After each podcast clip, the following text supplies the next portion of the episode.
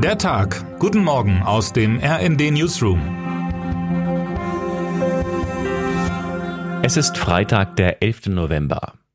Und es gibt auch Leute, die sich auf diese Fußball-WM freuen, zum Beispiel Niklas Füllkrug. Der Profi von Werder Bremen hat bisher null Länderspiele, ist aber einer der erfolgreichsten Bundesligaspieler der Saison.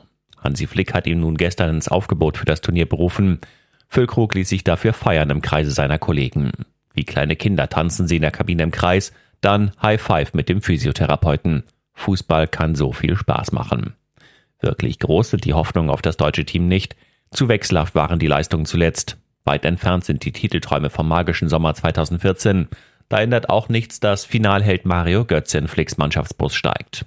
Immerhin, unser Sportchef Heiko Ostendorp findet die Entscheidung des Bundestrainers richtig, auch die Nichtnominierung von Mats Hummels.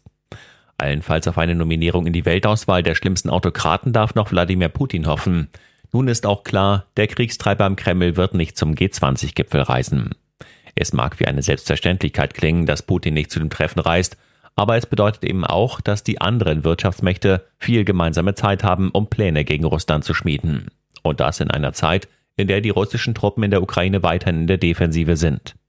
Die strategisch wichtige Stadt Cherson scheint verloren. Berichte über hunderte tote russische Rekruten reißen nicht ab. Putin ist selbst für China gerade alles andere als ein attraktiver Partner.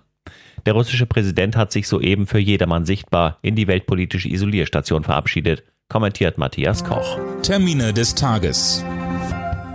Der Bundestag beschließt unter anderem die Laufzeitverlängerung für drei Atomkraftwerke. Und 20.30 Uhr Fußball-Bundesliga Borussia Mönchengladbach gegen Borussia Dortmund. Was heute wichtig wird.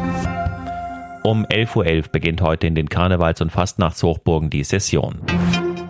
Und damit wünschen wir Ihnen einen guten Start in den Tag. Text Christian Palm, am Mikrofon Gisa Weber und Sönke Röhling. Mit rnd.de, der Webseite des Redaktionsnetzwerks Deutschland, halten wir Sie durchgehend auf dem neuesten Stand.